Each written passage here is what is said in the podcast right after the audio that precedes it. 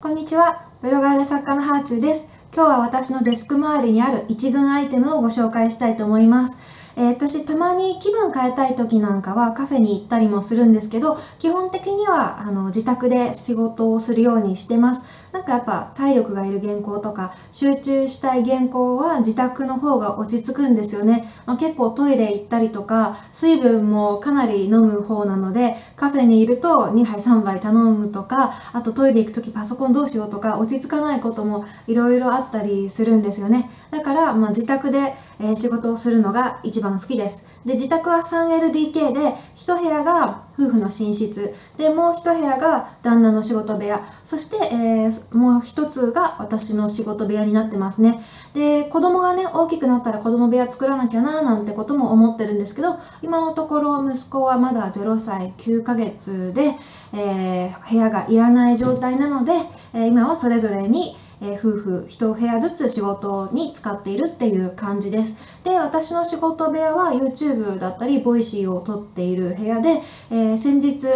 塗る塗るじゃない、えっと貼る壁紙っていうのをつけてもらってピンクの壁紙に一面だけしました。なので、えーたまに私がインスタとかにアップしているピンクの壁は私の仕事部屋です。YouTube もこの部屋で撮ってるんですけどちょっとあのピンクの壁にしたことでスタジオっぽさが出てすごく気に入ってます、えー自分でね壁紙貼るのが苦手な方でも外注が今はできるのでぜひあの壁紙外注とかで調べてみてください。私のブログとかにも記事書いたんですけどだいたい2万円ぐらいで一面は貼れました。これがね全部屋とかだとね7万円ぐらいかかっちゃうんですけどあのー気軽に数万円で貼れますし退去の時は別料金になるけど剥がすこともしてくれるので私はすごくいい買い物をしたなというふうに思ってます。で、えーこの仕事部屋のデスク周りにどんな仕事道具を置いているのかっていうのが今日の、えー動画ボイシーそしてヒマラヤの内容になってきます、えーまず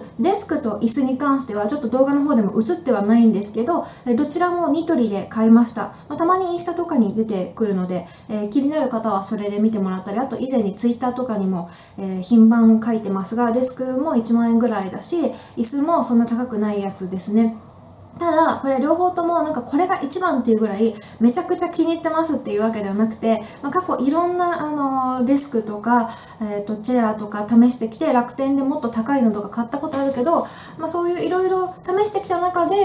うん普通に気に入ってるっていう感じですかね。あの値段の割にやっぱニトリすごいないいものだなっていうふうに思ってるんですけどもうこれなしじゃいけられないとかなんかもう絶対みんなもこれを買った方がいいっていうぐらいおすすめっていうほどでもないので、まあ、これについてすごい詳しく説明することは、えー今回はやめておこうと思います、えーどちらもねすごい手頃な価格でした。ただそのこの間ドレスコードっていう YouTube チャンネルを運で運営している、えハンドルネームフクロウさんという方え本名は平岡さんっていう方みたいなんですけど、iPad のねレビューの動画とかをたくさん出されている方で最近そのチャンネルを発見してちょっとハマって結構過去の動画とかも見てるんですね。その平岡さんの動画の中で、え買ってよかったものとしてちょっと高い椅子を紹介してたんですよ。でその9万円ぐらいの高い椅子をこの間あのポチッと衝動買いしたのでもしそれがすごく良かったら改めてあの仕事周りのアップデート動画とかあのボイシーとかを出したいなというふうに思います。えまだ到着してなくてですねえコロナの影響でちょっと時間がかかるかもしれないということなんですがえー椅子っていうのはやっぱしばらく使ってみないとレビューできないと思うので、えー到着してしばらく使った後にレビューしたいと思います。でデスクに関しては今ブラウン系を使ってるんですけど、まあ壁紙もピンクに変えてちょっとあの部屋全体が淡い感じになってるのでそれに合わせたいので、えーデスク白にしたいなっていうふうに思ってますね、うん、で白いデスクだとレフ板効果があってめちゃくちゃ肌が綺麗に見えるらしいんですよ。で YouTube の動画だったり Zoom の動画インタビューとかそういうことをよくあのするのでなので白いデスクに変え変えてもいいかなっていうふうに思ってます。あの IKEA とかでね、えー1万円2万円台の白い、えーデスクを見てるんですがまあ、ちょっとねまだこのニトリの家具も買ったばっかりだからもったいないかなと思って、えー決断できていない今日この頃です、えーすごい前置きばっかりでしたけど、デスク周りの一軍選手をここから紹介したい、いきたいと思います。で、まずはペンで、その時のお気に入りっていう、そのペンのマイブームが私は結構あるんですけど、えー、そういうね、お気に入りのペンだけをペン立てに立てて、えデスクに置いてます。で、2軍のペンっていうのは、もう、あの、引き出しでもなく、えっと、クローゼットの中に入れちゃってるんですけど、1軍のペンは引き出しの中と、あとペン立てに入れてますね。で、1軍のペンは今、ジェットストリームがすごく気に入ってるので、このペンを一番使いやすいところだとカバンの中に入れてるっていう感じです。お気に入りの文房具を改めてどこかで紹介したいと思ってますが、簡単には紹介しておこうと思います。で、えっと、カバンの中身の紹介動画とかでも出てきたんですが、えー、無印良品のフラットに開くノートと、あと、えー、デンマークのノートブランドの、まあ、結構高かったウィークリープランナーがあるんですね。この2つっていうのは、まあ、カバンにも常に入れてるし、え、デスクでも作業するとき出してるっていう感じですね。本当にあの、このノートたちはないと仕事できないので、なので、はい、近くに置いてます。でね、ウィークリープランナーっていうのは最近私も使い始めたんですけど、本当にこれがあると仕事がはかどるし、すごく頭がすっきりするので、早速ハマってまして、いろんなね、メーカーさんのを試してるんですが、まだね、これっていうもので国産品、あえっと、国内で作ってるものは出会えてないんですよね。だからいつか機会があったらメーカーさんとコラボしてプロデュースとかできたらいいなっていうふうに思います。えもし関係者の方見ていたらぜひご検討ください。ウィークリープランナーの本と、あとオリジナルウィークリープランナー出したいっていう夢があります。はい、えー、そんなわけで、あとは付箋ですね。付箋は本を読む時だったり、原稿のチェックの時にここ修正しましたっていう印をつけるために必要なので、かなりいろんな種類持ってて、まあ自分の気分に合わせて使い分けてますが、えー、可愛いものが多いです。やっぱ文房具コレクターなのでね、せっかくだったら付箋ぐらい可愛いものを使おうと思って、今、鳩サブレーの、柄の、えー、可愛いのを使ってます。えそれからパソコンもよく登場するんですけど、えレッツノートの頑丈なものを使ってますね。え、この1台しか今は持ってません。昔 MacBook を買ったこととかもあるんですけど、え、やっぱり使い慣れたレッツノートに戻ってきてしまいました。ただあまりにも長く使っているうちにタイピングの、え、キーボードが1つなくなっちゃったのとパーツが。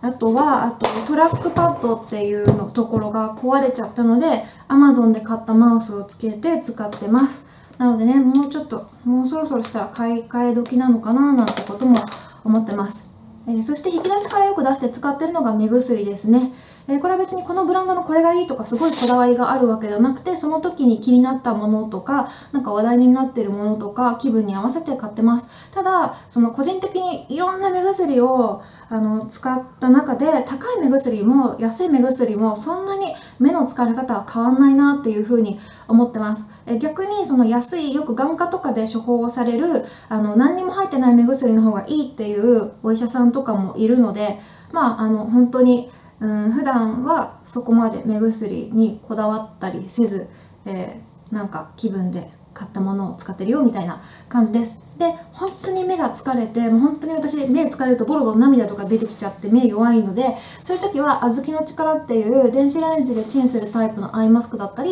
あとは濡れたホットタオルを電子レンジで数十秒チンしてそれで目元を温めますね、えー、個人的には小豆の力よりも濡れタオルの方が手間はかかるんですけどしっかり温まる感じがして好きです。YouTube 撮ったり、あの動画取材の前にさっと顔を確認できるように拡大鏡付きの鏡を置いてます。これは朝のメイクの時にも使ってますね。えー、Amazon で買った、えー、普通の鏡と拡大鏡が両方ついてるやつです。あとスマホは iPhone と Oppo っていう、えー、スマホの2台持ちをしてますね。iPhone は iPhone 11 Pro です。今、あの動画と音声と両方同時に撮っていてどちらも使用中なので YouTube の動画とかでも実際にこれですって言って見せることができないんですけど2台持つことでこうやって複数のコンテンツを同時に作ることができてます。なので、なんか SNS を仕事にする人だったらあの1台持ちではなく2台スマホを持っててもいいのかなというふうに思います。あのデジタルガジェット系はまた改めてこれもあの長くなっちゃうので、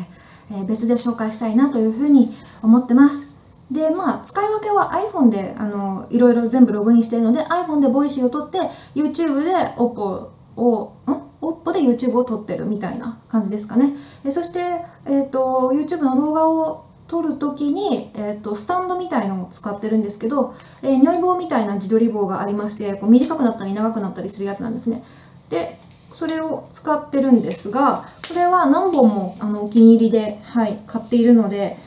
えー、別でどっかにリンクを貼っておきたいと思います。えっと、アメブロの記事を毎朝更新してるんですけど、そこに、えー、YouTube の動画とか、 Voicy の音声の書き起こしバージョンを出しているので、そこに、えー、いつも商品リンクを貼ってます。ちょっと概要欄から飛べなくて不便かもしれないんですけど、えー、よかったらそっちから見てみてください。で、えっと、私大好きな、あの、この如意棒自撮り棒は、すでに廃盤になってるんですけど、え改良バージョンが売られてて、さらに良くなっているので、そっちの改良版のリンクを貼るようにしておきます。で、えっと、それから最近買ったものなんですけど、えー、パソコンを使わない時に立てておくパソコンスタンドみたいなものを買いました。これはね、あの、パソコン作業以外のことをする時に、えー、机が広くなってとても便利なので買ってよかったなって思ってるものの一つです。これもあの興味がある人がいたら、えー、アメブロの書き起こし記事の方にリンク貼っておくのでそれを見てください。